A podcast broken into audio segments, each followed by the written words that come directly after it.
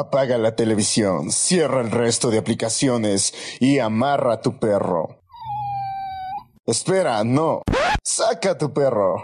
Porque este es el lugar donde amar a la cultura pop está perrón. Bienvenidos a Ghost Talk. ¿Qué tal amigos y amigas? ¿Cómo les va? Sean bienvenidos nuevamente a este podcast llamado The Ghost Talk. Eh, tal vez me escuchen ahí con una voz bajita, no puedo hablar muy duro, pero ahí les seguimos dando, no nos olvidamos del podcast, estamos nuevamente aquí en un nuevo sábado, un sábado eh, que estamos viviendo el día de Stranger Things, espero que estén escuchándolo en la mañanita, con su cafecito, con su cereal, con su con lo que desayunen ustedes. Pero así como todas las semanas, me acompañan cada uno de los chicos que están conmigo en esta fórmula. No nos hemos olvidado de cada uno de ellos, los que están siempre. ¿Qué tal, Gabito? ¿Cómo estás? ¿Cómo te va? Pues bien, loco, no tan bien como debería, pero aquí estamos atravesando el podcast y intentando otra vez revivir, ya que el perro hay que traer de las patas para hacer el podcast ya ya tenemos. ya cuando, cuando el hombre se cuando el hombre se decide, él mismo convoca. Tú has de haber visto hoy así que, sí, sí. Así que, Gabito, prepara las pilas que nos vamos con esto muy especial. Con el día de Stranger Things, el día 6 de noviembre. ¿Qué tal, Joseph? ¿Cómo te va? ¿Cómo, cómo has estado? Aquí lo quito muy bien. ¿Cómo están ustedes, Gabo, Eric? Feliz, loco, porque estamos reactivándonos. Un poco más ya organizándonos mejor, no dejando todo a los hombros de una persona, lo que eso creo que es más importante. Estamos organizándonos mejor, cogiendo fuerzas, yendo bonito. Estamos en modo, después de feriado. Reactivación estamos en modo reactivación, así como que después del, después del, ¿cómo se llama? De, la pandemia, así, así estamos nosotros. Algo así, lo, lentos pero seguros. yo creo que sí, yo creo que sí. Así que mis queridos amigos, así como están escuchando, y nosotros nos estamos eh, reactivando.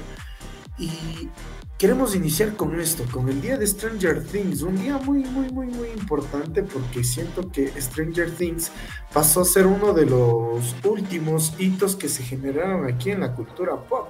Ustedes, como saben, nosotros eh, vivimos aquí por lo que es la cultura pop porque nos encanta, pero eh, deben, deben recordar que en los últimos años no hemos tenido tantas cosas como que para llamarlas de culto o que se han vuelto tan importantes.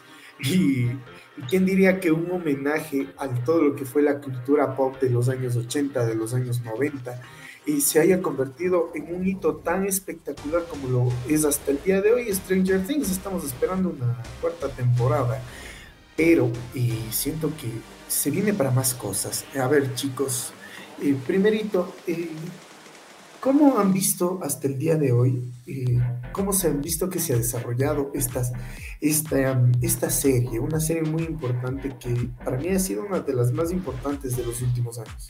A ver, aquí, a ver, ya, ya, yo, yo abro primero. Para dar un poquito darle un poquito de así a la serie, una cachetada, porque la primera temporada creo que bastaba para mí ¿Por? Porque ya la segunda temporada, aunque son buenas entretenidas para pasar el rato, eh, no te llegan a, meter tanto en la historia, ¿no? O sea, como que son ya muy predecibles desde el tercer, cuarto capítulo de lo que va a pasar y vuelven a repetir la fórmula de la primera y segunda, de la primera temporada. que ya estoy llenándome por los aires. Y esto se ve reflejado en la tercera temporada en donde cogen la misma fórmula, solo le cambian escenarios o solo le cambian personajes, pero de ahí es lo mismo, ¿no? Entonces, yo, quis, yo quería empezar con esto para ahí sí darle con todo a la serie. O sea, decir más que todos sus puntos buenos, lo que representa. no sé, pero yo, yo, ¿cómo, ¿cómo, le has sentido a la, a la serie que se va desarrollando hasta el momento? Antes que nada, yo quiero pedir una disculpa a algún fanático de esos locos, locos y algo de lo que diga le ofendo, por favor, no me maten. Pero ah, en parte sí concuerdo con el Gabo, que la primera temporada, digamos, fue el boom, aparte fue donde estaba el pico más alto de, de la plataforma de Netflix, Era como que salió la serie y fue lo máximo. Fue tan lo máximo que, digamos, los productores, según yo, han de haber dicho, mierda, esto salió como debía. Y ahora, ¿qué hacemos? No tenemos nada planeado para la segunda que ponga. ¿Qué hacemos? Pongamos otro demo, otro Demogagon, pongamos más Elevens, pero que sean ahora de colores, loco. Porque si no van a decir otra Eleven blanca. No, no, no, no. ¿Y a dónde se dirigen? De nuevo al Outside Down, loco. O sea, repitieron todo eso de nuevo. Y solo metieron más Eleven. Lo que la tercera, digamos que fue un poco más de refrito. En cosas así. Digamos, lo que tú decías que es un hito a los años 80 prácticamente es de, de personas que se criaron en esa época de la mejor manera, loco, sin duda, sin duda. Eso representa muy bien el espíritu de esos años. Verás, eh, yo siento que, yo estoy muy en desacuerdo con ustedes, porque siento que si Stranger Things viene a ser un, un parteaguas de cómo hacer series en esta nueva década de del 2010 en adelante. Es, un, es, una, es una forma de enseñarte cómo, cómo se debe presentar una serie. Muchos dicen que las secuelas no son buenas. Y realmente una secuela de Stranger Things a mí me gustó. Yo siento que para mí aportó bastantísimo. Eh, porque realmente aportado de una forma en la que no, en la que tú ya tomas varias referencias y dices, son parte de Stranger Things. Es como que tomas tal canción o tal cosa y ya sabes que cuando suena son los boosters entonces para mí es muy importante el desarrollo de esta serie yo sí me voy en, desacuerdo con ustedes y esperemos que la persona que nos va a acompañar en unos minutos pueda eh, reforzar esto que voy a decir porque a ver Stranger Things y tiene un punto muy fuerte que es Eleven, pero creo que este tema del outside, como dice Joseph, tal vez no está tan bien manejado, pero el misterio dentro del outside, cómo se creó, cómo se formó, esa, eso es lo que todavía nos tiene eh, clavados a todos los que somos fans de Stranger Things. Pero tienes que caer en cuenta que llevan tres temporadas y no se explica muy bien eso del outside down. Y en la cuarta, quién sabe si también expliquen eso. Para mí, ya tres temporadas es full tiempo como para explicar ese punto. yo, yo, siento que ya estamos llegando incluso a un punto culmine de la, de la serie, con esta próxima cuarta temporada, que, que hashtag spoiler para el que no ha visto el tráiler, que ya salió hace añísimos y también lo compartimos en The Ghost Dog en la página, ¡ay, qué locos! Pero mira, eh, hay varias cosas que no se están cerrando bien ahí, pero que nos ayudan a, meterle más cizaña. Por ejemplo, el, hay veces que actores como Millie Bobby Brown se, se han manifestado y han dicho que no van eh, a aportar tanto porque están ya como que creciendo muy rápido y la serie no se tiene que estancar que son niños porque están creciendo muy rápido, están cambiando muy rápido y se están dando a conocer muy rápido. Entonces yo creo que ya se está entrando ese punto de inflexión donde vamos a, a darnos cuenta. ¿Cómo es que llegaron estas personas, estos rusos, esta gente rara, a crear a Eleven? ¿Por qué se creó a Eleven? ¿Por qué hay chicos más, eh, chicos que tienen más superpoderes, se podría decir, o habilidades extraordinarias? ¿Y, cómo se puede aportar dentro de ahí de la serie para enriquecer este mundo del Upside Down y, todo lo que pasa en, en, en Hawkins? Porque hoy estamos recordando ese día porque el dato especial, el 6 de noviembre de, eh, de 1983 eh, se vive el primer capítulo. Entonces, por eso estamos viéndolo. Entonces, ahora vamos chicos con ustedes. Ahora yo quisiera saber primerito, ¿qué es lo bueno y lo malo que ustedes le han visto a estas series? Mm, a ver, eh, creo que ya dije lo malo, que para mí me parece que llega un punto donde es repetitiva. Y no digo que sea mala, ¿no? Porque es muy entretenido seguir teniendo estos hilos conductores, pero llega un punto donde dice, chuta, es lo mismo que el anterior y dice, ¿qué más? Y te quedas así como que... ¿Y qué más pueden hacer, no? Pero bueno, eh, ya pasando a lo bueno, eh, creo que para mí esa producción y todo lo que representa eh, esto darnos a, a, conocer este mundo de los 80 ¿no? en esta época actual porque bueno a mí la temporada que más me gustó es cuando hacen esto hacen enfoque en el centro comercial más que todo porque este, esta forma de arquitectura fue una de las más importantes fue la que cambió totalmente cómo se movían o, y cómo vivían las personas en las ciudades, ¿no? O sea, que todo el mundo iba al centro comercial, dejaban todos los otros comercios y se iban allá, lo que representa muy bien la serie.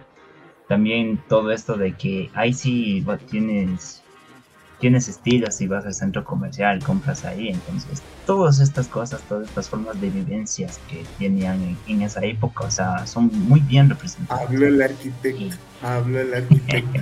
claro, pues... No, pero yo creo que aportando lo que tú dices en torno a la serie, es muy importante esta parte porque ahí nos, nos, nos, dan, a, nos dan a entender que en Hawkins hay algo más, que no es que es como que, ay, es que es el, es el basurero de Estados Unidos y por eso se da ahí todas las cosas. Entonces, ahí te dice que gracias a este centro comercial tenemos, tenemos los sucesos de la, de la tercera temporada que me parecen muy, muy, muy chévere y que te dicen que en Hawkins hay algo más y que simplemente puedes encontrar más cosas y no vas a perder el carisma que tienen los, los protagonistas. Pero eh, tal vez no sé. Para mí a veces Millie Bobby Brown sigue, le sigue faltando mucho que expresar y mucho que desear, pero gracias a esta serie Millie Bobby Brown es quien es hoy día.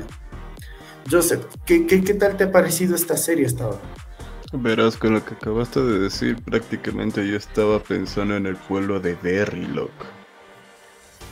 Ahí está otra referencia que también sale en la serie, lo que eso, digamos, uno de los puntos buenos es bastante las referencias que hay de los años 80, de lo que ya mencioné, de gente que se lo pasó muy bien en su infancia en esas épocas. Otra cosa, el reparto, loco, me parece bien elegido, sobre todo de los adultos y del grupo de niños. se nota que tienen buena química. Saben interpretar muchos de sus papeles, mucho de las. Mucha parte del guion que les ponen.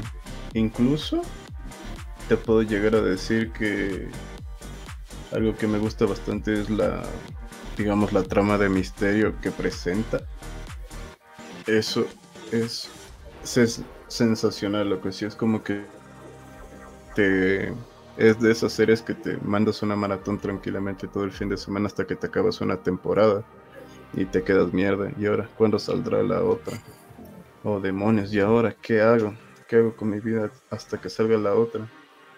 Pero sin embargo, sí puedo, sí tengo que decirlo que lo de los puntos malos llega a cierto punto, como la mayoría de series, que han, digamos, tenido su boom, ya han estado en boca de todos. Le pasó a series como The Flash, a Orange is the New Black, a Friends, a How a Major Mother, que son de distintos géneros, pero también sufrieron de eso, que, que digamos, ya en cierto punto no saben qué hacer, tratan de reciclar muchas ideas. y mucha gente hasta pierde el interés, loco, de ver. No sé si les ha pasado a ustedes, pero por lo menos yo dejé de ver Flash cuando ya salió el tercer dios de la velocidad. Que es la misma pendejada que los otros dos. Igual en una que el, New Black el, speed, es ahí lo mismo que el Reverse Flash que, que yo, yo dejé. Yo dejé. Y en cambio Stranger Things yo era como que mierda, esto se está volviendo, ¿cómo se llama esta otra serie de Netflix? La de 13 Reasons Why, lo que se está volviendo el típico drama adolescente gringo, lo que se preocupa más por el pinche baile que por otra cosa. Mm, no sé, no sé. Sí me gustaría que, que, la cuarta fuera otra cosa, loco, porque te juro, o sea, ya dejando de lado eh, todo el fanatismo, porque tú dijiste, tú mencionaste ahorita, ya son una canción Pero esa canción pertenece a los Ghostbusters, loco. La de Stranger Things no, la, no vas a cogerla ahí, vas a decir, mencionaron o hicieron una referencia buenaza, loco. Sí, que me sí, sí. encantó. No, yo, Pero yo no me, por yo eso me re- podemos refería respetar. que Stranger Things es un producto muy reconocible. Porque si tú le pones a cualquiera hoy en día, bueno, no cualquiera, pero a la mayoría de personas, el- el- la musiquita del intro de Stranger Things, ya saben que es Stranger Things, ya saben que se van a encontrar con claro, cuatro incluso pones luces de. Navidad, loco. En cualquier época del año pones una niña con vestido y calva, o rubia, o con el pelo largo después, la reconocen tranquilamente con ese atuendo de Leven. Pero lo que yo te vengo a decir es que, digamos, no podemos sacar esos detallitos que nos, digamos, no cubren los errores grandes que tiene la serie. ¿Sí? A ver, Sobre pero hablando la de, parte de- de- de- hablando de errores, hablando de errores, ¿qué, qué errores puedes encontrar tú en la serie? Loco, terminando la primera temporada, vos te quedas con un culo de preguntas que no se resuelven nunca, mijo. Por lo menos cuando Hopper hace esta parte de, ¿eh? digamos, el trato con los... No me acuerdo el nombre de la agencia, loco. Bueno, el- hacen el trato del, con la agencia y la mamá de Will para entrar a ese lugar y tratar de rescatarlo. Es como que, mierda, ¿con quién hablar? ¿Y por qué los dejaron pasar? Pues coño, si no son nadie. O sea, esos manes que- es que entraron y nuevamente- dispararon a la primera eso- persona que vieron. Te decía al inicio, parece que, que- que- que es como que hay ese, ese pensamiento de que Hawkins es el basurero de Estados Unidos y que nada va a pasar ahí. Eso cambia en la tercera temporada, donde ya hay importancia y ya hay quienes defienden, quienes actúan dentro de ese lugar. Por eso, por eso eh, yo creo que es muy importante los diversos matices que, que se fueron dando en, en cada una de las, de, las, de las temporadas, porque ninguna de las temporadas de Stranger Things es similar a la anterior, porque si nos ponemos a dar un, un eh, a desarrollar un poquito estas cosas, la primera, eh, en- la primera sí se va dir- dirigida a todo lo que es el horror y, y, por ejemplo tenemos algo muy, muy distinto en la tercera que más que, que el horror y el misterio y la ciencia ficción, eh, se va dirigido más a este tema que de investigación, que de espías, o sea, te quiere dar ese, ese matiz porque tiene ese matiz de que quieren investigar, que quieren hacer algo más. Pero, espérate, te hago una pausa, le quiero dar la bienvenida. Una fanática muy ardua de, de Stranger Things. Eh, estamos en medio ya de, de minuto 17 de este podcast, pero quiere estar aquí con nosotros, quiere conversar con nosotros porque le, le gusta bastante. Y si, y si tú le pones una canción, la canta con el alma y la grita hasta, hasta el cielo. ¿Qué tal, Jenny? ¿Cómo estás? Bienvenida. Dije que me va a dejar en visto, ¿verdad? Así, así bien feo. Pero, pero tranquila, ay, que se le quite el miedo y yo ya le digo. Después de tremenda eh, introducción, si quieres, yo hago voz de mujer para...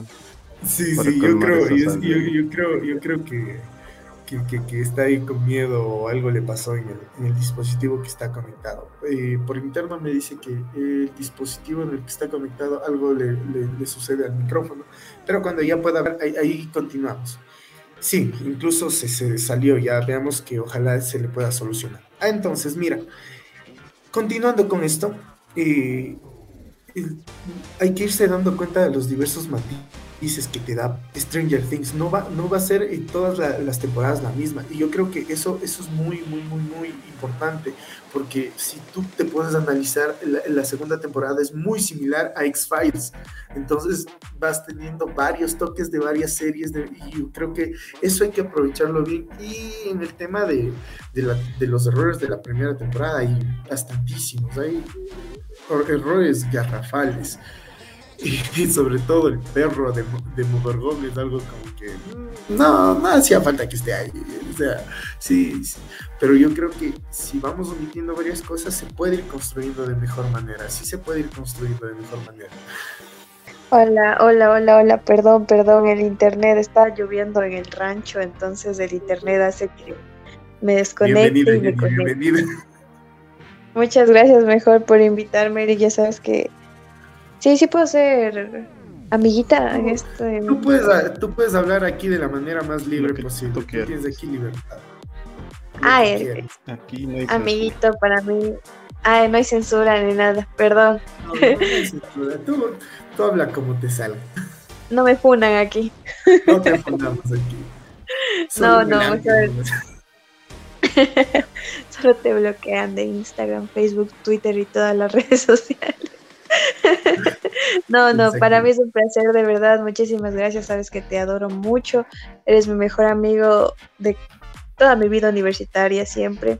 Entonces, gracias por invitarme y yo encantada de hablar de la serie que creo que tú y yo disfrutábamos mucho cuando estábamos en la presencial y hasta la última temporada que vimos inclusive. Entonces, para mí es un gusto y un honor estar contigo y más aún en tu podcast que sabes que siempre admiro, sigo, estoy ahí pendiente de toda la información y aprendiendo un poquito más de lo que nos tratas de enseñar aquí. Sí, querida amiga, ahorita estamos hablando de varios errores, de los errores que se presenta en Stranger Things. ¿Qué errores tú como, como fanática has encontrado en Stranger Things?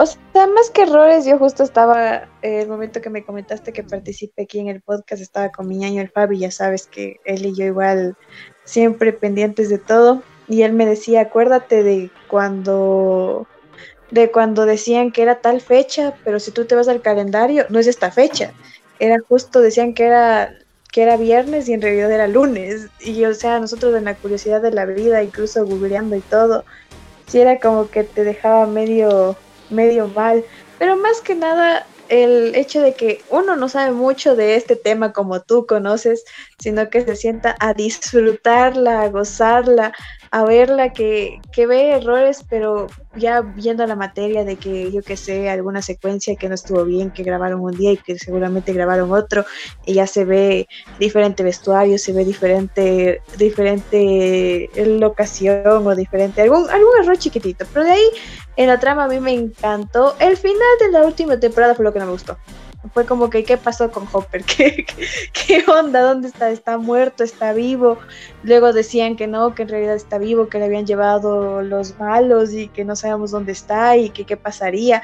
Pero más allá, o sea, esos errores chiquititos que ya te mencioné, pero de ahí no, no he visto más. Tú eres el que tiene el ojo crítico, amigo. Yo vengo aquí. No, y yo, yo estoy en día Yo estoy hoy día con ojo noble. Te comento que yo soy desde el que está con ojo crítico hoy. Yo estoy con ojo noble porque Stranger Things no. es la que me gusta. No, no. ¿qué te pasa? ¿Qué te pasa? Yo estoy bien, ¿Por loco. Yo de la primera ¿Por qué dices que temporada nos yo vamos la a lavo, bacán, loco. No, Exactamente. esos No, son yo los chistes tampoco del podcast. No, no, tranquilo, tranquilo. Mira, eh, vamos, vamos a ir desglosando de a poquito ahorita que hemos visto cosas buenas, cosas malas. Eh, yo creo que le estoy lanzando demasiadas flores. eh, pero bueno, vamos, vamos desglosándole, ¿les parece? Por, por temporadas. Eh, primera, segunda, tercera. ¿Cómo se fueron desarrollando las cosas? Y, y qué, qué estuvo bien, qué estuvo mal. Y qué, qué podríamos, para finalizar, qué podríamos ver en la cuarta temporada y qué quisieran ver ustedes. La primera temporada se nos presenta a, Millie Bobby Brown como Eleven, eh, una persona con, se podría decir que tiene telequinesis y producto de un pseudo experimento en el que nosotros podemos encontrar y se encuentra con, con cuatro niños muy particulares que son Will, el niño que siempre se va a morir, Mike, Dustin y Lucas. O sea, yo, yo siento que son cuatro niños que tienen mucha química y que nos presentan de manera muy importante. A ver, vamos, primera temporada, chicos. Vamos, comenzamos con el Gabo que no está hablando nada, que parece que se ha asustado o que están ladrando nuevamente los perros al lado de la casa. Primera temporada, ¿qué es lo que destacas eh, eh, al inicio de en esta primera temporada, además de los foquitos de Navidad dando un mensaje subliminal? Ay, me quitaste la- las palabras de la boca. Eso es lo que iba a decir. Eh, que justo esas escenas de, de estos mensajes paranormales y todas estas cosas que la mamá empieza a notar, que, que cree que su hijo sigue vivo, ¿no? Estos pequeños detallitos son los que hacen que esta temporada sea la mejor, ¿no? Bueno, en mi caso, ¿no? Que, que todas estas cosas que tú no sabes es que le va a volver a, ver, a volver a ver al hijo, que no sabes qué le pasó, que no sabes si está en peligro no está en peligro, si tiene algo. Entonces creo que yo destaco esto, o sea, todas estas secuencias de la mamá buscando a, a Will. Y lo que no destaco es estas inconsistencias, que es de cómo carajo sobrevivió Will en el otro lado casi una semana, hasta sin comida, agua y, y, escapando de, un pinche monstruo que quería comer, o sea, no me cabe en la cabeza cómo carajo puede sobrevivir alguien de esa manera, no, más de una semana sin, sin nada de esto. con eso me lanzaste el baldazo de agua fría, loco. Te juro que nunca había pensado en eso. Te juro que lo tengo creo que tanto amor esta serie que no, no, no, me he puesto a pensar en eso. O sea, con eso creo que me diste el golpe con el ladrillo. Algo iba a decir por ahí el Joseph. Algo iba a decir por ahí el Joseph. Ah, yo iba a decir, loco, es una serie donde una niña, no sé, de 8 o 10 años, mata gente solo pestañeando, loco. Lo de menos es como sobrevivir una persona una semana en otro lado que no conoce. Mm, la verdad, es, esta parte que menciona el Gabo es, creo que es el punto, el punto más, más fuerte en las cosas que se ven en los problemas de Stranger Things. Que, y un niño que, haya sobrevivido de un pinche monstruo y los, los mensajes subliminales creo que son lo más, lo más denso porque es como que, mm, ¿cómo lograron eso? Mm, ¿Cómo es que llegó a pasar eso? y, cómo es que este portal al, outside se eh, está presente solo en el árbol, que diga en, la, en la, casa del, desván y, todo se pierde. Y, me, me, parece que es un mundo muy, muy raro que no, que no, no te da solución o razón de ser en la primera temporada. Y yo siento que eso tal vez puede ser un error muy duro. No, no creo que, que se pueda haber solucionado tan rápido. Yo creo que se sacaron la madre los, los, los guionistas para poder arreglar eso en la, segunda temporada y como que mandarte los flashbacks de, de, Will ahí en el, otro lado, pero realmente ni él sabe qué pedo pasó ahí. Eso, eso creo que también es algo bien denso. Joseph, eh, primera temporada, ¿qué es lo que puedes destacar tú en la primera temporada? Loco que Will es Superman, de ahora que lo pensamos bien. No, cuando se queda de la bicicleta y llega a su casa, o sea, yo me acuerdo que después sale la escena de Hopper lleno de las patrullas, loco. Y o sea, si ha, ha, habido una distancia más o menos considerable, weón. Y yo me quedé puta. Yo pensaba que el niño se cayó, yo qué sé, a esquina y media, cuadra y media de su casa y no se ha sido lejos. Y después el Gabo sale con esto de cómo resistió una semana. Ni idea, loco. El puto es que es Superman. Mi hija, yo, digamos, yo llegué al punto de odiar, de, estar, pero a la, a la organización esta que buscaba tanto Eleven. Sobre todo porque mató al, dueño del restaurante. O sea, el man era el mejor personaje, loco. Era todo un amor de persona. Le sirvió una hamburguesita y papas sin nada cambio. Y solo llegan los verdes, pum, disparo y. No, loco. Yo me acuerdo que sí, sí le cogí un coraje, lo que quería ver que les, que les jodieran, pero durísimo, loco. Eso sí me tenía sentado viendo, esperando el karma, Comparto esa parte contigo bastante, comparto bastante, porque siento que en esa parte es como que nunca te, esperabas el balazo. Nunca te esperabas la muerte del Mijin. Es como que mm, es una serie más donde le van a pegar y después golpeado le vas a salir y ayudar a los chicos y después plum. Es como que mm, esto sí se ve serio. Yo sí, yo sí sufrí con la muerte de Benny, qué ves. Y de ahí digamos, hay un puntito que no sé, no me termina de convencer, loco.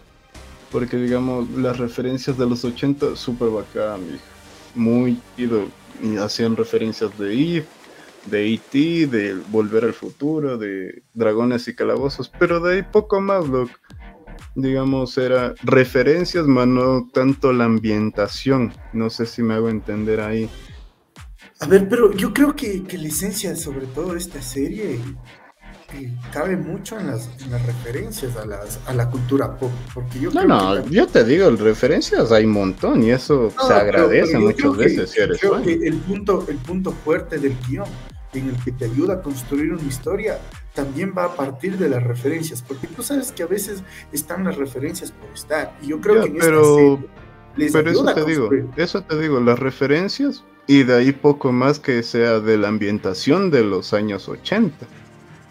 Porque digamos, alguien que no está familiarizado con nada de eso, yo que sé, un, uno de los chicos de la generación Z, que no le interese ver Star Wars, no sepa quién es Pennywise o cosas así, que puede que sea muy raro que exista, pero ha de haber alguno, lo que se va a quedar con cara de puta, ya, es una época vieja, no sé ni qué año es, puede confundirlo incluso con otra época. Y hasta ahí, loco, o sea, algo que Pero yo que creo que sea- con, con el bombardeo de, de- de información de la cultura pop que tenemos ahorita, yo creo que le veo muy difícil que pase eso. Nah, pero si no, no me interesa averiguar, yo solo quiero ver una serie rápido porque estoy aburrido y quiero prender la tele y veo, me sale recomendación, me va a pasar eso. Verás, y- yo sí, y, y, por ejemplo, Jenny no creo que me va a dejar mentir. eh, Es, es una de las que muy pocas referencias tiene de la cultura pop y, y le, y- y pudo disfrutar de la serie sin entender muchas referencias. ¿O me equivoco, querida amiga? No, sí entendí. O sea, soy generación Z, medio millennial, pero sí, sí cachaba. Es que yo, por ejemplo, no soy fan de Star Wars y espero que nadie me acabe. Pero tú sabes No, que a mí no, me gusta. No soy muy como que, como que, ay, Dios mío, va a salir una de Star Wars y voy a ver. Jamás. Pero yo veo alguna referencia en cualquier lugar. Hay una infinidad de películas que tienen referencias, hasta Toy Story las tiene. Y uno dice como que, ay, eso es de Star Wars. Sí, de leyes, entonces sí se cacha, uno sí conoce, uno sí llega al punto de que sabe cuál es, cómo es, de qué trata, de qué película, de qué tendencia, de qué, de qué se salió, de en qué se inspiraron, de cómo surgió, sin necesidad de ser 100% conocedora ni tampoco tan fan de algo que había pasado en esa época. Pero, por ejemplo, eh, cosas como Volver al Futuro, que si ya las cachaste muy después, porque yo lo sé, las pudiste disfrutar sin saber netamente varias, varias, varias referencias, o me equivoco. Ah, claro, o sea, sí, sí hay cositas en las que sí me quedo aún, porque chuta, 23 años, ni es la primera hija, ni siquiera pensé que tuve un hermano mayor que venga y me diga, ve estas cosas. no, pero sí, o sea, uno las goza porque di- dice, ay, wow, esto nunca lo había visto antes. Pero ya después averiguando, viendo, dices, ah, no, esto salió de esto, de esto, pero en el momento lo gozaste y lo disfrutaste al mil, porque dices, qué innovadores, qué chévere que sacan algo así. Ya, ya veo, eh, eh, nosotros los del lado, los del lado izquierdo somos los que estamos pro eh, y los otros creo que son los que están en contra. Eh, pero entonces, No, eh, no, a mí sí me gustó, ¿qué te pasa, loco? No Ya, ya, pongas no, palabras en mi boca, casi digo, no pongas bocas en mi palabra, pero no, habla serio. así como en, en. Pero bueno, eh, continuemos. Eh, Jenny, ¿qué es lo que a ti más te gustó de la primera temporada? Lo que más te gustó y lo que más odiaste. A mí me dijiste. La, la primera temporada, ¿qué es lo que más te gustó en la primera Pensé temporada? que, que no, no te escuché bien mi nombre, por eso fue como que, Ah, perdón. ya, tranquila, tranquila. Siga, siga Ya. adelante, siga adelante.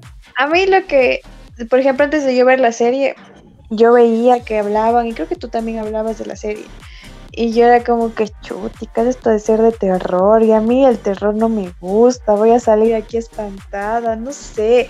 Y yo entré a ver con ese temor de que sean cosas de terror, que en cualquier momento te salga un cuco y ahí ya, y yo- para mí se quedó hasta ahí, no fue más.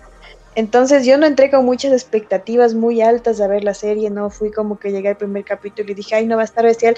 Yo entré al primer capítulo y dije, el momento que me salga aquí un espíritu, que me salga aquí algo feo, yo me voy. Me voy y no vuelvo más y hasta ahí quedó la serie. Yo no me voy a estar arriesgando a asustarme ni nada. Oh, sorpresa el Demogorgon. No me asustó tanto, la verdad. Pero me encantó el hecho de que todo el cast eran niñitos. Niñitos que, como tú decías, o sea, es como que van a cachar muchas cosas, pero se les veía como que fueran de la época. O sea, y me encantaba ver cómo, cómo Ele- Eleven es mi favorita, la verdad. Es, es como que tan niñita, pero acoplar ese personaje de alguien que se crió en un laboratorio, de alguien que tiene una, entre comillas, superpoderes, que puede hacer una infinidad de cosas y que le sangraba la nariz, o sea, me encantó. Y ya el momento de ir a averiguar y ver el crecimiento de Millie Bobby Brown es increíble. Pero lo que a mí no, me gustó fue, por ejemplo, lo que decía eh, Gabo, creo que era, que, que, pasó una semana ahí y sobrevivió y salió como si nada. Mientras que les metían los malos a los, a los, a los que estaban ahí como guardias, no sé cómo expresar esa palabra, y ellos se morían al instante. O sea, ellos siendo personas adultas, gente preparada, que en esa época la Unión Soviética, los soviéticos no eran cualquier tenían armas, tenían armas y se morían. No era cualquier generación de cristal, o sea, los soviéticos no es que eran cual y ya estaban muertos. Entonces ver a Will, un niñito como yo, flaquito, chiquitito, que, que tú le ves y dices, uy, e, es, me recuerda al South Park, se me va el nombre siempre, el que siempre le matan. El Kenny, el Kenny. Eso, siempre yo le veía al Will y le veía al Kenny. Y yo decía, este niñito al, segundo capítulo ya me lo matan, así ya, chao, nos vemos. Pero eso era como que te daba desesperación. Y también ver la desesperación del mamá, de la mamá del Will, o sea, así como que muy, muy, o sea, entiendo como mamá que se, se adueñó del papel, se adueñó del hecho de perder a tu hijo y de no saber dónde está y todo, pero me daba desesperación ver cómo se desesperaba. Y yo era como que, ay, no, ya va a salir la mamá del Will, veamos si es que adelantamos un poquito, porque no, no me gustaba la forma en la que lo tomaba muy como que a otro nivel. Pero, o sea, obviamente te representa, una mamá debe de sentir eso cuando se te pierde tu hijo. Entonces, esas cositas eran como que mm, no me gustaba mucho. Me voy, me voy, a lo que tú dices, me voy a lo que tú dices. Winona Ryder, una actriz espectacular. Siento que con ella el personaje estuvo perfecto. O sea, el personaje de Joyce, siento que es. Y evolucionó bastante. Evolucionó bastante. Pasó de ser una mamá súper protectora, de que, ay, por favor, cuidado, los dos niños no me los vayan a tocar, a terminar siendo una mamá que va a luchar inclusive por la causa y se une. Entonces no es como que se quedó en ese papel de que a mí me desesperaba verle ahí llorando todos los días porque no asoma el Will yo decía, chuticas, va a salir otra temporada y va a estar ahí de nuevo sentada llorando, pero no, evolucionó bastante y al final me terminó encantando. Y es una de mis favoritas porque, o sea, pasó de ser, insisto, la mamá que lloraba y que, ay, ¿dónde estará? Y se sentaba a hablar con los focos de Navidad y a ser alguien que va y que enfrenta la situación en defenderá. Entonces, sí, es muy buena actriz, para que nunca voy a quejar de su papel, me quejaba de su personaje. Yo siento que, en, el en la primera temporada de Winona Ryder es una de las actrices con más fuerza, incluso que, que llega a opacar a los, a, los, a los protagonistas y les llega a opacar de tal forma con su peso de actuación de que cuando ella sufre, tú también sufres porque sientes el sufrimiento de esa man. O sea, me parece perfecto este punto de Winona Ryder. de una cruzarse el portal para ir a traer al Will para que ya deje de sufrir. Sí, sí, o sea, te daba desesperación y es como que te identificabas y ya, y, eras como que te desesperabas por ver más y más y más y más para saber si, si ya se iba a calmar, si se podía llegar al confort de la mano. Chicos, eh, Joseph, ¿qué piensas tú de Winona Ryder en esta, en esta primera temporada? Chuta, loco, verás, yo los primeros capítulos yo estaba sufriendo por Jonathan, loco. Era como que, o sea, era muy buena gente, se sacrificaba por su familia, loco.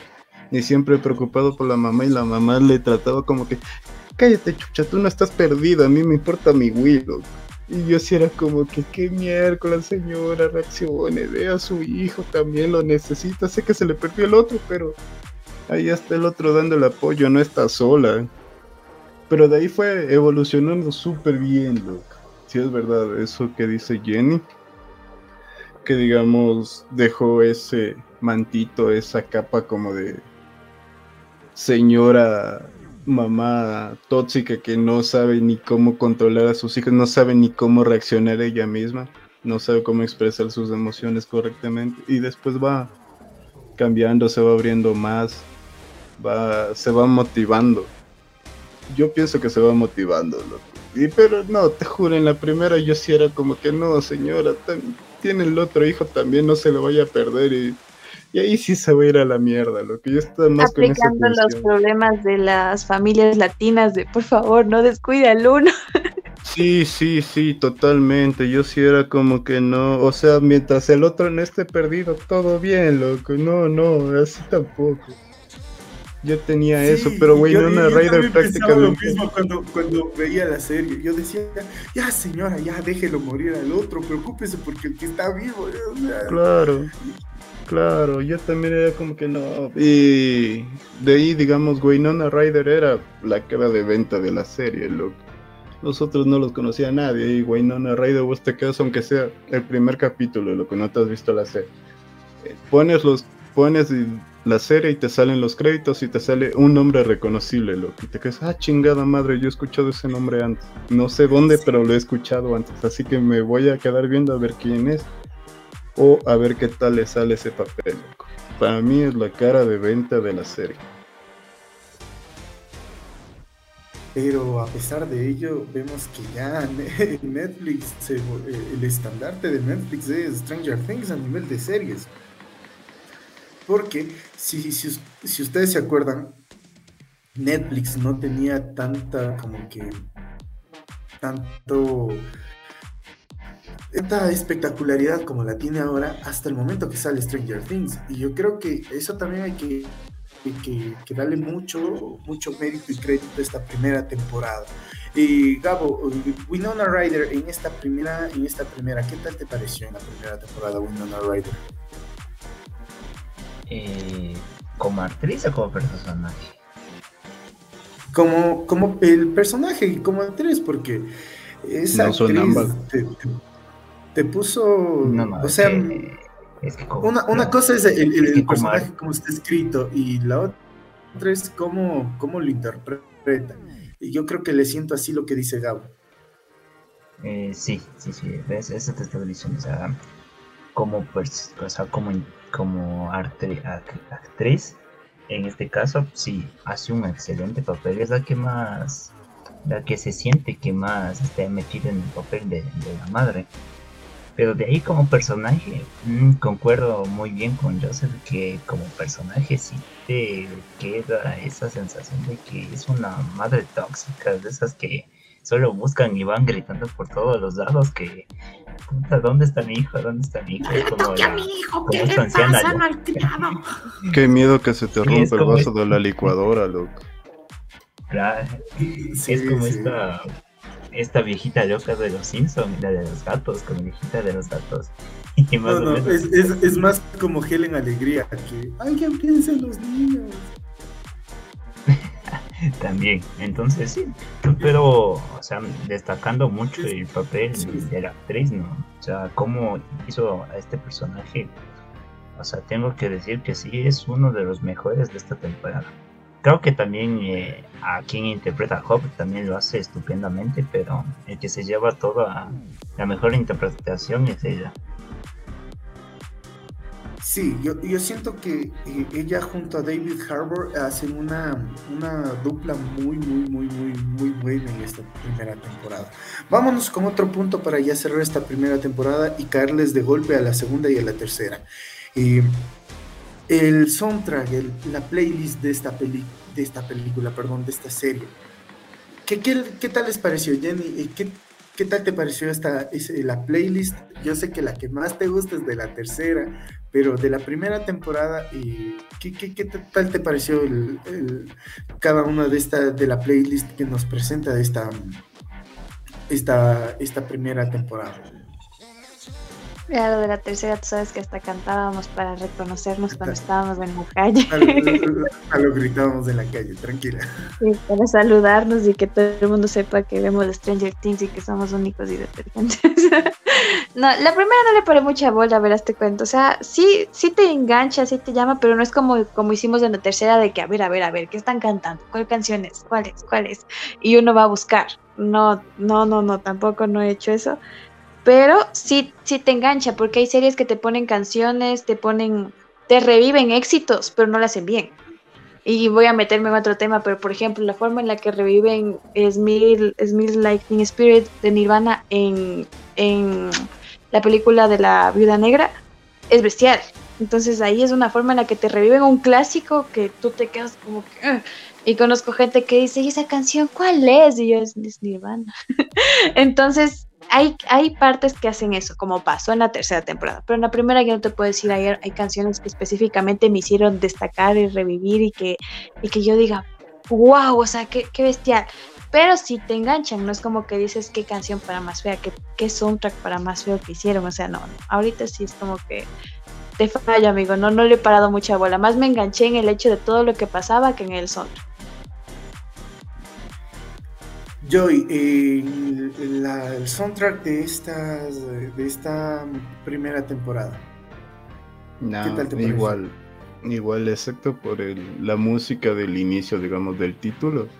No, no destaco nada, loco.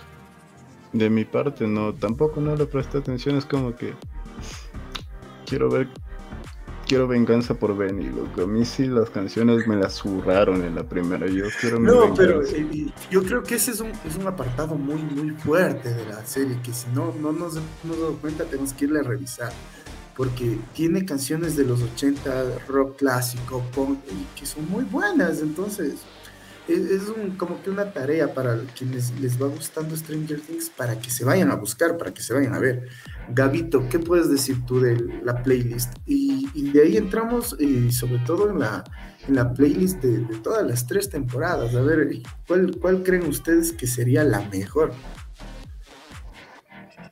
Eh, creo, no sé, si te soy sincero, no me, no me ha gustado o no me ha dado llamado mucho la atención a las, canciones de Stranger Things. O sea, no les oigo tanto como que importante como para eh, ponerme a buscar. O sea, en este caso, o sea, hay ciertas canciones que sí dices, mm, están chéveres, están chéveres, pero como que no las he oído, entonces no me, no me gana esa nostalgia de decir, chuta, ve esta canción, aquí está, de, vamos a ir a ver. Entonces, por lo general son canciones nuevas para mí, entonces creo que por ese modo eh, no destaco, o sea, personalmente yo no destaco las canciones de la primera temporada en específico. De ahí, Yo creo déjame que, estoy revisando de la, segunda y tercera. Sí. Segunda y tercera son buenas. a mí lo que más me gusta es iniciar la, la segunda temporada y que comience Everybody working for a weekend. Ya me, me, me atrapaste con, con Working for a Weekend. Te juro que te juro que me vuelvo loco. Y, comienzan a, a, poner más rock y progresivo, punk, te ponen incluso clásico y, y es algo que se, que se puede explorar y que se puede, se puede apreciar de una manera. Entonces, no podemos avanzar en este tema y yo creo que se va como una tarea. Y, y a la final vamos con la segunda y la tercera temporada. Vamos a atacarles de, una, de un solo golpe. Segunda temporada, ¿qué es lo que más destacan ustedes? Vamos contigo, Jenny, directo. ¿Qué es lo que más te gustó de la segunda temporada? Pues no mucho, la verdad. La segunda no fue como que tan impactante para mí, porque no después de un tiempo ya esperabas a ver qué pasaba en la tercera. Y yo ah, se estrenó hace mucho tiempo, ya de aquí, ¿cuánto sea? Dos años, que fue la final. Entonces yo es como que más me acuerdo de la final y digo, no, es que en la final pasó esto, esto, esto, esto, esto, cada capítulo venía otra cosa más importante, cada capítulo pasaba otra cosa diferente y te dejaban con la intriga de la vida. Entonces en la segunda yo no tengo mucho que sacar como para decir, a ver, esto es lo bueno, esto es lo malo. Más bien fue como que un, un descanso del impacto de ver el principio y un abrebocas para lo que se venía en la tercera para mí. Ay, muy fuertes declaraciones, muy fuertes declaraciones, la temporada X. Muy bien, yo sé, segunda temporada, ¿qué nos puedes decir? Yo digo, a mí me quedaron debiéndolo, yo sí tenía preguntas de la primera que no me llegaron a responder en la segunda y era como que, chuta, la responderé más adelante con el rato, pum, se acabó la temporada y así, qué pedo, y me dejaron con más preguntas en el culo que no me van a, no me respondieron después, loco. O sea, yo sí era con cara de, ¿y esta pendejada de dónde salió? Incluso creo que había muchos casos, muchas cosas que eran innecesarias, loco. Pero digamos, otras buenísimas. La inclusión de Max a la serie me parece que fue muy buena, loco. Es un personaje, un recurso muy... ¿Cómo? No sé cuál palabra usar. Muy apropiado, loco. Para llamar la atención de nuevo. Incluso al personaje más odiado de la primera temporada que eres Steve, lo reemplazaron por otro más baboso que, que él en la primera, lo que, que es Billy. Y ese sí era como que, ah, no, aléjate, lo que era como que el masito que ya, ya, sí, sí, chuta, ya viene este tipo, mejor callémonos, hagámonos los locos. Y todo el mundo murió por él, lo que eso me daba una emputadera, no sabía por qué, ahí sí. Pero, digamos, la segunda temporada, yo siento que, ya, ya dije al inicio, lo que yo sí siento que es como que miércoles, fue un exitazo esta serie, ¿qué vamos a poner en la segunda? Y ya, volvamos al Upside Down. ¿Y ahora qué vamos a hacer? Vamos a poner otro Demo Gagón, pero que sea chiquito y adorable, loco. Así, más, más monstruos del mismo tipo, loco. Ni siquiera monstruos nuevos, del mismo tipo, loco. Después dice... Cuando, y... cuando nazca no sepamos qué hacer con él. Exacto, exacto. Y después ponen y dicen... Y para rematar, pongamos más, más Elevens, loco. Más Elevens, ¿cómo que más Elevens? Sí, pero ahora ya no van a ser solo de, de un, una test, loco. Van a ser de colores, loco. Vamos a tener la cajita de los carioca, de, de, de, de color. Exacto. Power Rangers del Down. Exacto, loco. Incluso pero, fue pero desaprovechado. también con esas. Claro. Yo sí, espero sí, más. fue desaprovechadísimo, lo que exacto. Yo lo mencioné al inicio, es como que la segunda fue. Tuvo cosas que sí me gustaron, lo que ya te digo. Max fue genial, incluso me gustó el cambio que hicieron a Steve, pero de ahí otras que. eh. Ni ahí si me preguntas soundtrack, loco, le presté menos atención que a la primera. No, eh, se- segunda temporada comienza con el Everybody. ya, ya, No, bueno, y- ya, porque, uh, ya, bueno, que ya, porque ahí comienza para mí un momento épico en la, en la serie. A ver, Gabo, eh, me voy a guardar esta, esta parte que creo que se están olvidando, que es una de las más impactantes. Eh, Gabo, eh, ¿qué nos puedes decir tú eh, de esta segunda temporada?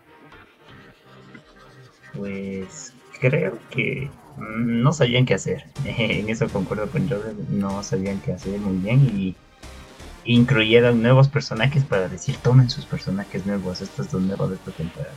Y ya, o sea, que, que sí, o sea, el papel de Max es bueno, es bueno, ¿no? También su relación con los chicos y que cómo hacen que los chicos todos se quedan, se, se la quieren tirar en este caso aunque se suene un poco raro, pero eh, pero eh, es en eso sí estoy en desacuerdo, porque este papel de Billy ah, a mí me gustó, o sea, no como personaje, pero cómo actúa él, o sea, cómo actúa y, y te hace sentir esa prepotencia de odiar al personaje, o sea, me gustó bastante. Y esa escena Sí, final en donde le saca la madre a...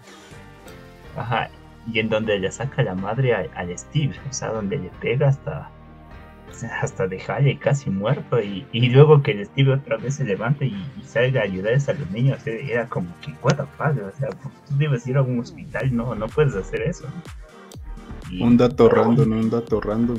El, el Billy loco es el Power Ranger de la nueva de la nueva del nuevo reinicio. Justo es que el Eric dijo vamos a tener nuestros Power Power Rangers de. Eleven. Justo, Sí. justo, justo por ahí fue. A ver, eso es lo que le comentaba al, al perro que en ese en ese papel me gustó más y me gusta más como actúa ahí de Power Ranger A ver, pero ¿saben, ¿saben Pero de qué es eso lo que nos es estamos olvidando? De la escena más importante de, de la segunda temporada. La muerte de Sam Sargaz, de nuestro querido señor Frodo, de, de Bob, el padrastro de Will. O sea, me parece que esa parte, la parte cuando se muere y cuando están entrando ya en, el, en, la- en las instalaciones donde fue creado Eleven y se, y se muere por estos estos demo, demo Innecesario. gorgoncitos. pero, pero, pero era innecesaria dime que no era Sí, innecesaria yo lo, yo mi- siento lo- que es lo lo más mismo, lo mismo que ver a la mamá de Eleven, loco. Para mí fue la misma cantidad, o sea, la misma importancia que daba al resto del guion, loco, de la historia de la trama. Yo, Eh, yo, yo, yo le, yo le vi como que empezó a haber química entre la mamá del Will, el Hopper, y fue como que, ¿a quién está sobrando? todos sabemos quién estás hablando, nos vemos, algo así. Sí, sí, no, el perro no sabe lo que habla, ya que me detengo. No, no, a ver, cuando se acabó la segunda temporada, cuando se acabó la segunda temporada, de lo que más hablaba todo el mundo era de, la muerte de Bob, porque fue podemos resumir que lo más impactante y lo más importante de la segunda temporada fue eso porque vemos la, construcción de un personaje de, un personaje que, buscaba algo que era sincero. Pero detrás de eso se, estaba formando el, el, cómo se llama la relación de Hop y, la mamá de Will. Y, ahí es cuando tú te, ponías a pensar que a ver Joyce ¿por qué no le quieres al mijín si se está portando tan bien? Y, después dices, no, es que él tiene que terminar con Hop. Y, pero bueno, vas pensando en varias cosas. E incluso la muerte de Bob le ayuda para que la evolución de, de, Joyce en la tercera temporada incluso sea más fuerte, sea más importante y sea una mujer incluso más decidida que las anteriores temporadas. Entonces, eso es un punto muy, para mí es muy importante, pero si ya le quieren dejar así como que ya, no importa, ya, me callo, me callo. No, no, no, o sea no, lo que yo me refiero que es innecesario es porque ese personaje daba para más. O sea, ese personaje le hubieran usado para más cosas. Tenía todo el potencial para ser, no sé, un personaje del cual la mamá de Will se pueda apoyar cuando pelee con Job o cuando Job no le pueda ayudar. no, no, si, le vas a dejar como mucho si, le vas a dejar como el amigo gay, mejor que, que se muera. Siento, siento, siento que ahí sí, mejor que se muera sin, sin agresión a nadie. No, no, no quiero que se muera nadie de gay. Entonces, seguimos. Eso es lo más importante. Vamos, tercera temporada. Funado, la plena funado. ¿Qué, ¿Qué, es lo que más destacas tú ahora sí de la tercera temporada? Yo tengo que decir que esta es mi temporada favorita. Una temporada que incluso me vi como dos veces. Porque me encanta todo. O sea, todo, todo, todo es un atractivo y todo, todo me gusta mucho. Pero el final sí te deja como que para que se acabe en esa, en la temporada que se acabó, en la época que se, se acabó, a que recién te vengan a estar queriendo dar lo que continúa, lo que se viene, es para mí fue como que dije, ay, ojalá me hubiera visto un capítulo semanal y no acabarme todo como me acabé porque me dejó mal, o sea, me dejó muy, muy mal. Lloré cuando pasó lo que pasó con Hopper, que tú no dices, ¿se murió o se desapareció? ¿O qué pasó?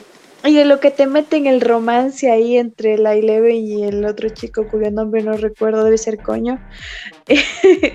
es como que te meten ese, ese romance como para que no pierdas el, el, feeling de que en una serie también hay amor, ¿me cachas? Entonces es como que ya se les ve y no es forzado, porque hay, hay series en donde te meten los romances, pero te los fuerzan te, te, fuerzan tanto a que esa pareja esté junta que ya es como que ya no es bonito, ya es como que no es, no es divertido. En este, en cambio, siento que Mike es el tóxico en esa relación, es el tóxico. sí, Sí, sí, sí, es. El guapo es el tóxico en la relación, loco. Entonces, cosita cosita, me encanta cómo cada toma, cada escena, la coloración, la vestimenta, el hecho de que haya un centro comercial inclusive, me parece cool. Y, que el, gordito ya estaba hablando todo el tiempo de su novia y que todos le hayan dicho, no, su novia no es real, pero que al final les ayudó full, o sea que es, es un personaje que no apareció tanto, pero lo que apareció sumó. O sea, no, no fue como que como que apareció ya por el relleno de la vida porque ya no se sabe qué más hacer. O sea, no, aquí no hubo lo eso. Más épico, lo más épico fue esa parte. Yo siento que lo más épico fue esa parte. Si yo no sé por qué esta parte tú no dijiste turn around, look at what you see. Yo siento que... The mirror of your dreams. Yo siento que te quedaste ahí. Pero eh, yo siento que esa es la parte más. Pero, ¿sabes qué me parece muy ilógico? Que, en esta serie sean niños los que, los que dominan algo tan importante y es como que los adultos que están ahí ya no eran tan niños, loco. Ya no eran tan niños en este punto. Los adolescentes, los adolescentes, o sea, ¿cómo es que dominan tan algo tan importante? algo tan fuerte como son códigos así tan grandes y te quedas así como que, mm, y ahora Ahora, ¿y los adultos qué van a hacer? ¿Solo van a luchar y morir? ¿Y los niños son la cabeza del equipo? No sé. Y yo, siento que eso, eso, eso como que le desmeritó al, progreso que estaban teniendo Joyce y Hobbs. Es que más allá es que ellos son los protagonistas. O sea, te muestran que no son niños, niños cualquiera, niños como nosotros fuimos. O sea, que estábamos ahí quedaditos. Sino que te demuestra que en los niños está la fuerza, porque los, los niños son la base de todo. Entonces yo, yo sí le vi así, como que me gustó porque fue como que no son solamente niñitos que están yendo al aire, que tienen una niñita que tiene superpoderes y nos vemos, sino que son niños que te manejan un lenguaje que no manejan otros. No, con un Eleven cualquiera yo era pensando. Ahora con un Eleven todos son, son unos, dioses del dioses egipcios como un Yu-Gi-Oh! Eh, listo, eh, Joseph, vamos, tercera temporada, ¿qué nos dices tú? Vamos a entrar a los 20 finales. Loco, nadie quería jugar con Will, dragones y calabozos en ese punto porque ya todos eran suficientemente maduros según ellos para ya dejar esas bobaditas de nenes, loco. Y era como que no, pero jueguen con el pana, nada les cuesta, ¿Sí, ¿Sí se acuerdan de los memes que habían salido acerca de eso? No, no me acuerdo. Es que yo me vi después, loco. Yo, yo no sigo las tendencias, yo no me he visto ni Casa de Papel, o sea, yo, a mí cuando a mí me dé la gana veo esos madres y después cacho tardazo los memes. Eres como, eres como Juan Magán que dice, ella no sigue modas. Ah, algo así, algo así, pero no, no es porque eres, no, no me llama la atención, loco. Y el punto, ¿qué más? Otra cosa me gustó, es verdad, lo del centro comercial, me gustó bastante, loco. Te sientes cool. Te sientes cool, loco, en esas épocas. Es como que, mierda, quisiera estar ahí. Bueno, no tanto, pero tal vez experimentar algo así, loco. De ahí, digamos, el final, loco. O sea, lo que pasó con Hopper, yo dije, mierda, loco, se murió Hopper. Quedé igual que bien destrozado. Me dije, pero qué bien, loco, la serie está tomando un aire así buenazo, porque esas decisiones no se, no se deben tomar así a la ligera. Pero a mí me cagó la escena post créditos, lo que yo era como que chuta. Ojalá sea Billy el que esté en esa celda, loco, porque si no se me fue la mierda, loco, va a ser. No, no, no, no. Mejor no, loco. Es que, es que ahí vamos en, el punto de, de, que no todo es perfecto porque déjenlo ir. Ese es el problema, incluso con, Marvel, si te has dado cuenta, que no te dejan ir realmente a los personajes. Yo sigo esperando que reviva en Quicksilver, loco, ¿de qué me estás hablando? Quicksilver ni siquiera asoma en el What loco, no sé de qué me estás hablando. Tranquilo, tranquilo, que ya lo, ya lo veremos en un próximo What Yo, yo te lo aseguro. Entonces, déjenlo ir. Mira, hay muchos personajes en las series, en las películas, que cuando cumplen su ciclo y mueren, es, ya es necesario dejarlos ir. Y no sé, creo que tal vez los guionistas sintieron que sin, sin Hopper, King Hopper no pudieron, no podían seguir, porque como que él era el que le daba fuerza a Eleven y que, el, que le, el que le ayudó a salir adelante. Yo creo que el, yo creo que ya Stranger Things se acababa en esta tercera temporada, porque vemos un supuesto cierre pero después cuando te dicen, no, va a haber una cuarta, es como que mm, no sé si será necesario. Vamos contigo, Gabo, tercera temporada, ¿qué tal te pareció? Pues tengo sentimientos encontrados, o sea, por una parte y algunos capítulos que me gustan y otros que, uy, que las relaciones que vinieron construyendo en las primeras dos temporadas aquí les dicen, no, no, no, no, papá, tienen que evolucionar los personajes, ahí sí, a ver y, lo que menos me gustó de esta temporada es que a Hop le hacen un, un Rick de The Walking Dead. O sea, si tú ves esta temporada, tú dices a Hop, le hacen un Rick. Sí, exactamente. Y es como que, what the fuck, pero este es, este es así chuta, loco. Es, es, es Rick de The Walking Dead, loco. O sea, no, no, o sea, ya sin este típico personaje babás que todo lo puede, loco. O sea, muy parecido a Rick, loco. Entonces, uy. Y a Once también, a Once, a, Once que ya venía con un desarrollo que pensábamos que iba a estar con, con su noviecito Mike, o sea, iban a tener una relación con los amigos en esta temporada, no. que se vaya a la casa a vivir sola y que, y que afronte sus problemas solo con Cop. Y es como, what the fuck, pero ¿y esto por qué? ¿no? Entonces, ay, no sé, no me gustó mucho esta tercera temporada. Hay cosas muy buenas, ya que la producción es muy buena y, y la historia y los personajes es como que bajaron mucho la calidad. Eh, lo que más destaco de esta es la inclusión de nuevos villanos, de nuevos monstruos, como este monstruo gigantos, gigante que es, eh, ah, ¿cómo se llama? Azotamentes, que lo vimos en la segunda temporada, pero en esta temporada toma más relevancia, creo que es lo que más destaco. A ver, eh, para yo cerrar con mi idea también, eh, algo que no me gustó es el supuesto cierre el supuesto cierre que no, no, me deja, no me deja pensar porque era como que ya nos olvidamos de Hawkins. Pero siento que ahora va a ser como que como cuando habían los rumores de Guerra Mundial Z2 de que ahora vamos a estar en México, en Perú, en Brasil, en no sé Entonces yo siento que ahora ya no va a ser Hawkins, sino Estados Unidos donde se les ataca. Pero bueno, la potencia americana. Y tú me querías decir algo que se te había quedado.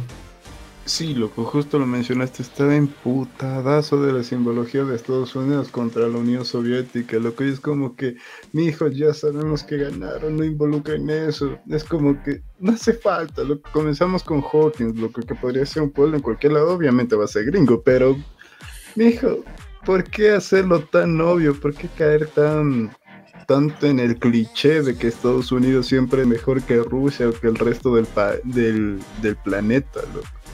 Eso me acuerdo que sí fue algo que, uy, no, loco. Ojalá que eso omitan bastante en la cuarta. Difícil lo veo por el final, obviamente, pero ahí lo que eso no me gustó tanto. Yo, yo creo que yo creo que eso lo, lo, metieron, lo introdujeron por el contexto histórico que se vive en aquella época, que la Guerra Fría y todas esas cosas. Pero sí concuerdo con una parte que dice Joseph, ya están abusando de eso, porque a la final los malos siempre van a ser los rusos. Y no, no tiene que ser así. Es como antes de eso, te dabas cuenta que incluso cuando veías Los Simpsons, los malos siempre son los, eh, los alemanes. Incluso se burlan de eso en Los Simpsons cuando dice, eh, cuando tiene la palabra muere, Bar muere en el, en pecho Bob Patiño que dice Ditu, Ditu Bardi en alemán y dice si es alemán ha de ser bueno, entonces yo creo que yo creo que ya se tienen que cansar de ese cliché ruso y es como que olvidémonos de Alemania y ahora peguémosle a Rusia y yo siento que ya después de Rusia va a ser China o Japón, pero siempre tiene que haber un enemigo social. Y nos vamos para finalizar estos últimos 10 minutos con ¿es necesaria o no es necesaria una cuarta temporada? Jenny. Si van a dedicarse única y exclusivamente a resolver dudas, a, a crear, o sea, a decir, a ver, esto no explicamos, pues aquí les vamos a explicar. Pero si me empiezan a rellenar con cosas que ya, o sea, con el afán de seguir extendiéndola, extendiéndola, extendiéndola, hasta que se convierte en un Grey's Anatomy, creo que ya va a perder el sentido que, tiene. Le meten el rellenuto ahí. Joy, cuarta. Se le, va, se le va cayendo el aliado al Eric y ya es el único que está en pro. No, o sea, yo, tranquilamente yo te vivo sin las tres últimas temporadas, lo que yo te veo con la primera. Si la cuarta termina siendo el inicio de Flash, del primer episodio no he de pasar, lo que ya te voy diciendo. Y, y si ves, Jennifer dijo elemental, loco, o sea, tienen que responder dudas, huevón, que si no, ¿de qué estamos hablando, loco? Una serie más del montón, no, pues mijo, van a caer, digamos, tú lo tienes como el santo grial de Netflix, según yo, conocimos Netflix con Casa de Cartas, House of Cards, no sé si se acuerdan que era buenazo. pero el punto es que ahorita... entramos al mundo de Netflix por House of Cards. Ya. Yo entré porque se puso de moda eh, 30 Reasons Why y quería ver qué ondix con esa serie. Ahí con Exactamente. Hay dos, dos, series que son las que más atrajeron a la gente. Primero, 13 Reasons Why, y, pero antes de eso fue Stranger Things no sé, mijo. O sea, según yo, también había otras como, digamos, en ese tiempo Friends. como conocí a tu madre, que eran viejas, pero estaban en Netflix. Y mucha gente se suscribió de las producciones originales. Hablamos de las producciones originales. Entonces, loco, cuando incluso Daredevil, loco, yo siempre por Daredevil. Y de ahí, digamos, loco, que Stranger Things no se vuelva a otros. Así como dije ya un Grey's Anatomy, yo te voy a decir otro Flash, loco. No, mije, que si no, uh, qué, coraje. Que, no se vuelva a otro Legends of Tomorrow. Ah, nunca me vi esa serie, loco. así que, que... Gabo, cuarta temporada, ¿necesaria o no es necesaria? Eh, hasta este punto, si es que se acaba en la cuarta temporada y responden las preguntas que deben responder, eh, creo que sí está. De ahí que quieran seguir alargando como siempre y que se vuelva un The Walking Dead desde quinta temporada en donde cada capítulo pasan tres capítulos para que avance la trama. O sea, ahí sí, vaya, sí. No, no sé. Yo ya perdí mucho el interés desde la tercera, así que no espero mucho de la cuarta. Tal vez, tal vez no pase lo que dice Gabo, porque tenemos que ver lo bueno de al ser una miniserie, este formato episódico de de ocho episodios por, por, temporada, me, creo que le ayuda a ser muy compacto para poder entregar el mensaje necesario y que es, excepto en la segunda temporada, que sí ya lo alargaron bastante. Así es que tengo más fe a esta serie que sea buena en la cuarta temporada que la película del hombre araña. Eso sí, eso sí. Yo creo que estamos de acuerdo, de acuerdo con lo mismo, amigo. Muy bien chicos, hemos hablado de esto, hemos hablado de esto en este 6, 6 de noviembre. Recordamos el 6 de noviembre de 1983 que inició Stranger Things, así que hoy estamos viviendo el día de Stranger Things, mis queridos amigos. Recuerden vestirse de Eleven hoy día. no, no, ya pasó Halloween, tranquilo. Y Jenny, siempre les pedimos a nuestros invitados que nos den una recomendación para el fin de semana porque tú sabes que a veces el fin de semana no sabemos qué ver, no sabemos qué leer, no sabemos qué hacer. Algo que tú nos quieras recomendar, una serie, una película, un juego, lo que tú quieras recomendarnos, una de estas cosas, ¿qué, qué podría recomendar a la gente el fin de semana? Pues yo estoy ahorita viendo Ginny Georgia y siento que es una serie que vale la pena recomendar, me ha gustado mucho. También hay otra que no, no soy muy tampoco de apegada a lo que ustedes ven, a lo que tú ves, pero a veces coincidimos en los gustos. Y estoy viendo El Club también, es una serie mexicana que trata un poco de unos jóvenes que no saben qué hacer con su vida, típicos millennials como tú, yo y mucha gente que nos ve. Y, Otro control no, este está más cool porque ellos deciden emprender en el punto de empezar a vender drogas y te muestran lo que es el mundo del narcotráfico y no lo romantizan como lo romantizan muchas series que sabemos que existen sobre eso. Entonces, esas son mis recomendaciones por ahora porque no estoy muy apegada al mundo de lo que de lo ya estoy ya estoy vieja ya, ya, tú, tranquila no, hace falta que estés muy apegada a lo geek de aquí ya van a ir escuchando varias, varias personas que ojalá gente así mismo que nos escucha como tú se pueda unir y pueda dar también su punto de vista. No nosotros no somos expertos aquí, solo damos una opinión y gracias por habernos acompañado Jamie. Ojalá algún, algún momento podamos hablar de alguna otra serie, alguna otra cosa que te guste, pero yo dije Stranger Things tiene que estar ahí, entonces dije no, no, no, no, no debemos olvidarnos de ello. No, sí, espero haber sido un aporte, haber hablado con ustedes. Eh, sabes que no estaba en mi casa, no me pude preparar y dijiste que no era necesario que me prepare. Recuerdo y hablé de lo que me acuerdo, de lo que me encantaba, de lo que hasta ahora me llevo, porque igual tú sabes que tengo memoria de pollo y a veces se me olvidan las cosas pero muchísimas gracias por tomarme en cuenta de verdad y espero volver a estar con ustedes hablando también de algunos otros temas medios interesantes.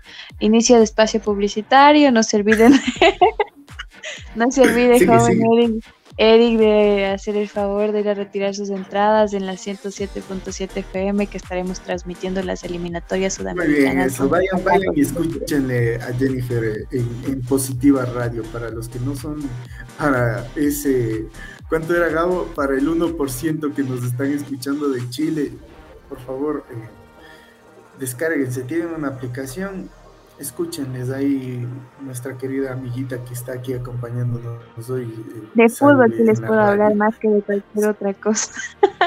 Eso, cuando, hablemos de supercampeones, ahí te invito. con esa me crié. Mi papacito me enseñó a jugar fútbol con supercampeones.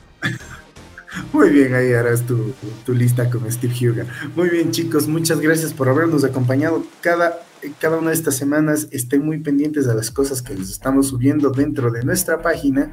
Y estamos eh, también ya habilitándonos desde esta semana que inicia en nuestro super hiper mega TikTok. Entonces así que ya nos ya nos rendimos ya nos rendimos. Estamos ahí andando por TikTok también. Entonces dense una vueltita vean que nomás tenemos para ustedes. Tenemos muchas cosas durante la semana eh, que están hechas para cada uno de, los que nos gusta este mundo geek. Así que, querido Joseph, querido Gabo, nos vamos despidiendo. Gracias, perrito. Gracias, Gabito. Gracias, Jennifer, por compartir conmigo un día más, una nochecita más. Una fría noche más, loco.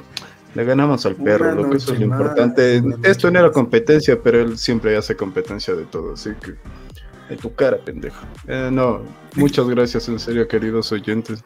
Y hacerles una invitación. Queremos también crear una nueva sección en el que compartamos tanto el arte que ustedes tienen por el mundo gaming, el mundo freak, el mundo friki. Otaku. En el cual, no, no otaku, lo que ustedes quieran, en el cual sea arte Puede ser una fotografía, un dibujo, puede ser cosplay, puede ser lo que ustedes quieran. ¿Sí? Lo único que tienen que hacer es mandarnos un mensaje. Puede ser a la página, al Instagram personal del perro, del Gabo, el mío, el de Josué. No importa, por cierto, Josué. Un saludito. Feliz aniversario, Angie. Espero que lo pasen muy bonito. Bueno, envíen sus fotos, su descripción y nosotros recopilaremos todo esto y a fin de mes va a haber una sorpresita. Sí, recuerden, vamos, a tener una sorpresa muy especial para cada una de las personas que van participando. Bueno, no para todos los que van participando, sino a la persona más destacada que va eh, participando con su cosplay, con su arte, que se relacione todo al mundo geek. Así que si te gusta el dibujo, te gusta el arte, haces dibujo digital, te gusta el cosplay, date una vueltita por The Ghost Dog. Estamos ahí incentivándoles a la comunidad para que se puedan eh, activar. Así que, Gabito, también despídase porque ya nos estamos yendo. Pues creo que hasta aquí nomás llegamos a este podcast. No he tenido mucho de qué hablar porque, bueno, muchas cosas han pasado y, bueno, y, una pequeña aclaración, ¿no? Porque creo que todos en este podcast dicen chuta demanda le tiran mierda a ¿Será que es mala? No, no, no, no es una serie mala, sino eh, es nuestros gustos personales, ¿no? O sea, eh, que, es, que si recomendamos que vean Stranger Things, pues sí, es muy recomendable que se vean, es muy buena para pasar el rato, te vas a divertir con sus personajes. Eh, pero eso sí, eh, dale su tiempo, dale su lugar, como explicamos aquí, tiene algunos errores que pueden hacer que dropen algunas personas en la mitad, al inicio o al final. Entonces queremos que le den una segunda oportunidad a esta serie que esta, en esta cuarta temporada estaremos anunciando. Hay otro podcast, si es posible, cuando se inicie la temporada o cuando acabe, para ver qué tal estuvo esta, esta serie, porque ya tenemos un cariño especial, es como esa novia tóxica que sabemos que nos hace mal, pero seguimos ahí y allí y allí. y, el y el perro sabe muy bien de novias tóxicas, así que por eso mismo ya está más emocionado con todo esto. No compartimos de todo, eso. Algunos vamos al psicólogo, así que tranquilos. Sí, sí, no, no, no compartimos todo eso. Así que queridos amigos, vamos, Gabito, Nos vemos. Muy bien. Muy bien chicos, ha sido un gusto compartir como todas las semanas con ustedes, estén muy pendientes de nuestras redes y por ahí ya vemos, eh, perdón por el retraso que se, que se hizo al, tema del sorteo, eh, se retrasó por el tema también del retraso de la película de los Ghostbusters, así que no se, no se despeguen, traten de estar al pendiente de lo que fueron los Ghostbusters y de lo que serán los Ghostbusters que esa sorpresa todavía sigue ahí para ustedes. Así que no se olviden de escucharnos, de estar al pendiente y compartir con nosotros cada una de estas semanas. Nos vemos.